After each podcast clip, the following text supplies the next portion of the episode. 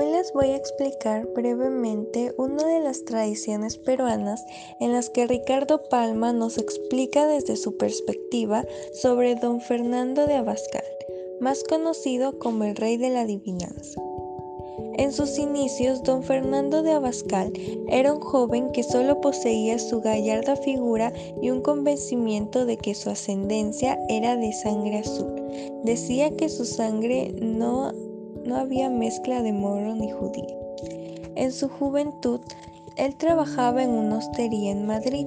Es ahí donde conoce a un alférez del Real Ejército quien le da la oportunidad de ingresar al regimiento de Mallorca. Una tarde, en uno de los paseos de su Majestad, le ordenó a sus soldados que detuvieran el carruaje y mandó, mandó preso a Bascal sin ninguna razón. Estas acciones formaban parte de los caprichos que tenía el rey. De la misma forma en la que lo mandó apresar, lo nombró coronel. Es así como comienza la amistad del rey Carlos IV y Abascal, y de esa forma es como comienza la carrera de Abascal como militar. Posteriormente fue nombrado virrey en América y en la ejecución de sus misiones es donde, eh, donde fue mostrando su don de administración, su inteligencia y que se preocupó por mejorar la situación de los pobladores en donde él estaba representando al rey.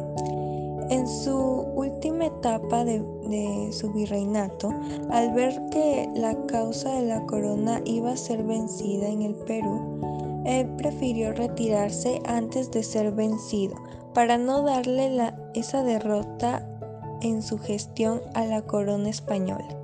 Es así como solicita a su superior que lo lleve en España para ser cuidado por su hija.